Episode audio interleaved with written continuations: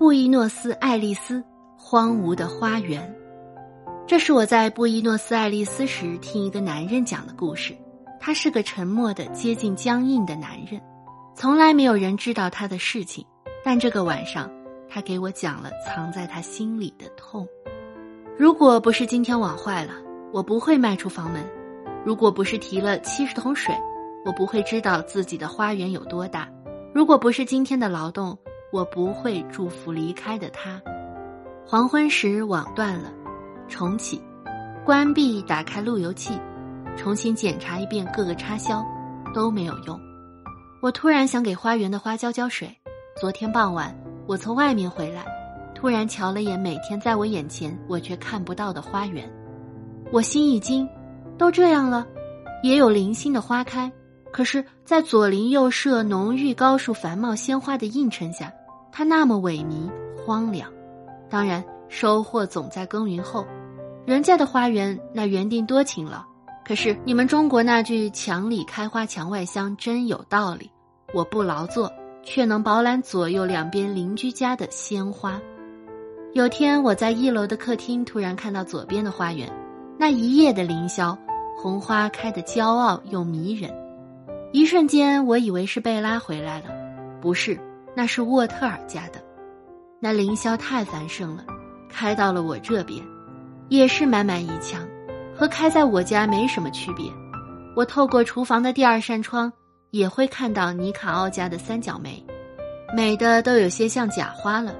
要是把厨房的后门打开，更会看到盛宴的一墙。贝拉在时，他会每天打开那扇门，他说那里看到的风景是花园最好的。很多时候，他边坐在廊下看书，边等烤箱里的美味。当初买这房子时，贝拉多么喜欢，他做梦都想有一个带花园的房子。花园的布局是他自己设计的。哈卡兰达，春天时开满紫色的花朵，波萨树的树冠像阳伞一样。盛夏时，我们常在树下乘凉。它灿若丹霞的红花，恰似他脸上的红霞。每种花都是贝拉亲自挑选来的。当然，我乐呵呵地陪在他身边。有几次一回家，他衣服都不换，立马奔花园。要知道，他十分注意着装，像孔雀那样。虽然我不懂花，不认识什么花，但每年九月，我都会陪他去艾斯克瓦尔参加全国的花市节。我舍不得他那么辛苦，请了园丁阿圭罗。阿圭罗人非常好，困扰的一点是他必须住我家。家在南方埃拉斯的阿圭罗在布城打工，公司新近倒闭了。他一时找不到新去处，正准备回艾拉斯，住我家会影响我们新婚生活，让他在外面租房子吧。布城的房租也不便宜，他一个月才挣多少比索呀？他原来打工时，公司负责他住处。贝拉比我聪明多了，他很快解决了问题。阿圭罗在我家干活，却住在我邻居家。你听过这样的事吗？稍后我才知道，阿圭罗也给隔壁跑跑腿。卡洛斯现在的房子是租给三个年轻画家。阿圭罗慢慢把卡洛斯家原来的园丁顶替了，他收益比以前多了，整天乐呵呵的。整整半年，他都没有回南方。他回家休假时，我和贝拉一起给花园新买的樱桃树浇水。天呀，你知道吗？我们头三桶浇下去的竟然是热水。讲给我妈妈听时，她说：“你们也不把手放进去试试。”谁能想到，平时水龙头一开，凉点儿、热点儿，手都能接受，除非太热你才调。樱桃树也接受了，但它没扛住，死了。我可干不出这样的事儿。我妈妈说：“是啊，她在自家的小院种菜的岁月，水龙头里哪有热水呀？”时代的前进总是并带着它的困扰。也许樱桃树的死是不好的预兆。没多久。贝拉离家出走了，我被这事儿打懵了，整整一个月陷于恍惚。我没想过一棵树会长久茂盛，我没想过一朵花能永开不败，但是我以为贝拉会一直在我身边。我一唤他，他就会放下手中忙活的事过来。我想吃什么美味，他就会给我做。其实今天我明白了，是我太陷于网络。竟然忽略了自己心思的改变，从前他总会把一杯咖啡、一杯马黛茶或一块甜点送到二楼书房。可是有天我竟然说：“你动不动就往书房送东西，不就是监视我吗？”他听了什么也没说。他不说，他更不会争吵，但他会默默离开。那天门铃响了半天，我才发觉。开始我以为是电脑里传出的声音呢。我意识到是现实中时，心开始狂跳。我以为贝拉回来了。我冲下楼去，是个陌生人。我是沃特尔家的园丁，他讷讷地说：“我剪断的树枝落在你家了，我来打扫一下。”我有想象的狂喜跌入谷底。我突然觉得贝拉再不会回来了。我喊：“滚！永远也别再敲我的门！”我把时间更多的放在网络之中。下了班，草草吃过饭，我就上网，直到眼前发黑才爬上床。我直接睡在靠背椅上。春天的时候，爸爸和妈妈来过一次，妈妈给我做了丰盛的晚餐，有我最喜欢的烤茄子。我快速吃完，用餐巾抹了抹嘴，说：“你们慢吃，我上楼了。”妈妈叫住了我：“贝拉在时，你是这样的。”我说：“对啊。”他说：“每次都这样。”我说：“对，怎么了？”整个晚餐你一直低头飞快的吃东西，连看我们一眼都没有。当然了，对你来说这只是几分钟而已。然后你起身上楼，把别人撇在这里。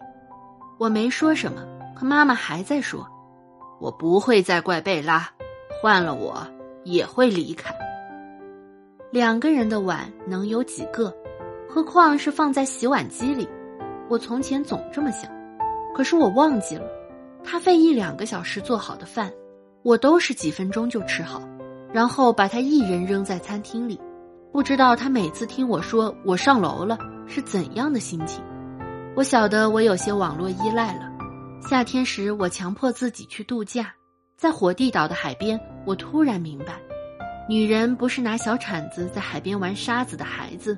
当然，你都不能总让一个孩子那样。你能用花园留住一个园丁，但留不住一个女人。我自以为没在网上和女人闲扯。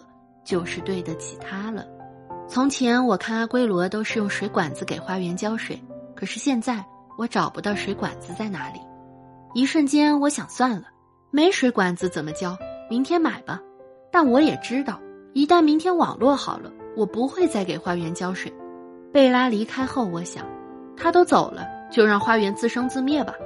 他靠天能活就活，不活拉倒。阿圭罗，我早打发走了。他倒还是住隔壁，是那里的专职园丁。我解雇他后，他还替我浇水剪枝。当初为了便于阿圭罗出入，在我和卡洛斯的花园之间，我弄了个小豁口。有天见他还在花园忙活，我冲出去：“你想感动我吗？我不会给你钱的。”他没吭声。我又嚷：“你没有权利再出现在我的花园。”有天他又来了：“我能借用你的除草机吗？”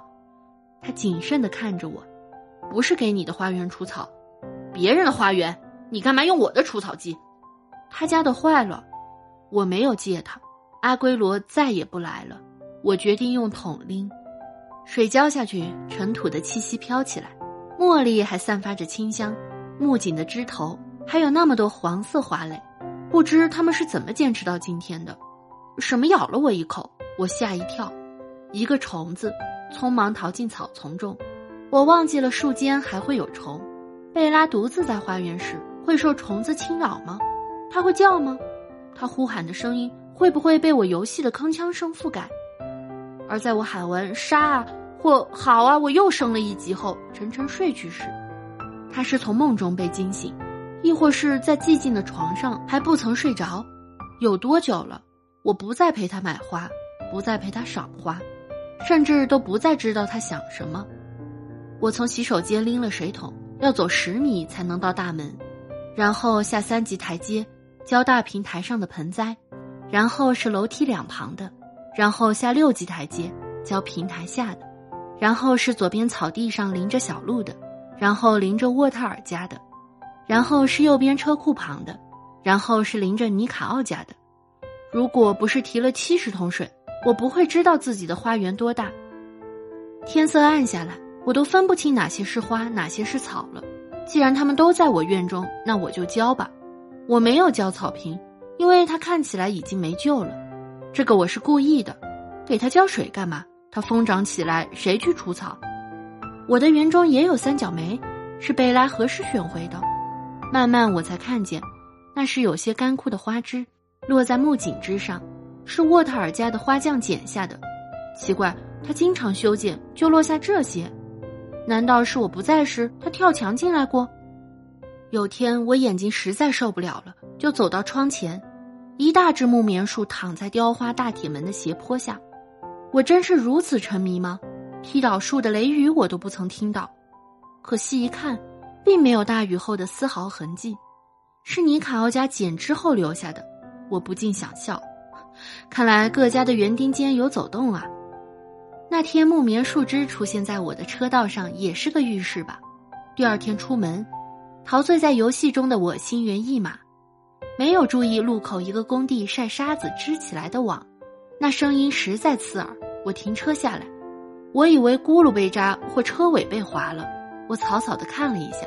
现在我对什么都不很上心，可是就在我准备拉开车门时，我看到一道醒目的伤痕，从右前车门一直滑到右后车门。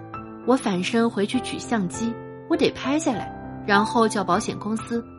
不用取相机了，我猛然想起，因为你现在知道的这个原因，我今年还没有上保险。我抚摸着伤痕，太深了，很多地方都陷了进去。我感觉心痛，也开始为自己觉得可耻。修复这伤疤用了我六千多比索，而且整整四天，我没有车开。今天那只木棉还在，只不过它都成柴火了。它不成才怪呢。那几棵长在土里的都死一半了。月色很美，晚风清凉，这使得我每次进门提水都想。我怎么会在书房的沉闷中待这么久？我继而又意识到自己原来傻到如此地步了。花园里就有水龙头的，我的胳膊累得连瓶罐装可乐拿着都费劲了。可是今晚多么开心！卡洛斯家的音乐传来，今晚他们又有聚会了。音乐真好，它没有界限，我在这园中就能享受。我更想我在荒芜的花园能重新充满生机。在绿意和花香中，我要办个音乐 party。我也希望花朵一般的贝拉不要凋零，仍然盛开，即使是在别处。当然了，我更希望它的归航。如果不是今天的网坏了，我不会迈出房门；如果不是今天的劳动，我不会祝福离开的他。我又进了书房，不为别的，我得定一个计划。为了警示自己，我把它们打印出来。找不到胶水，也找不到不干胶了。我把它们直接用钉书机钉在白色的木头书橱的拉门上。其实快乐更无界限，只要你一转身就能看到。也许生活的道理，老天就要在这一天告诉我。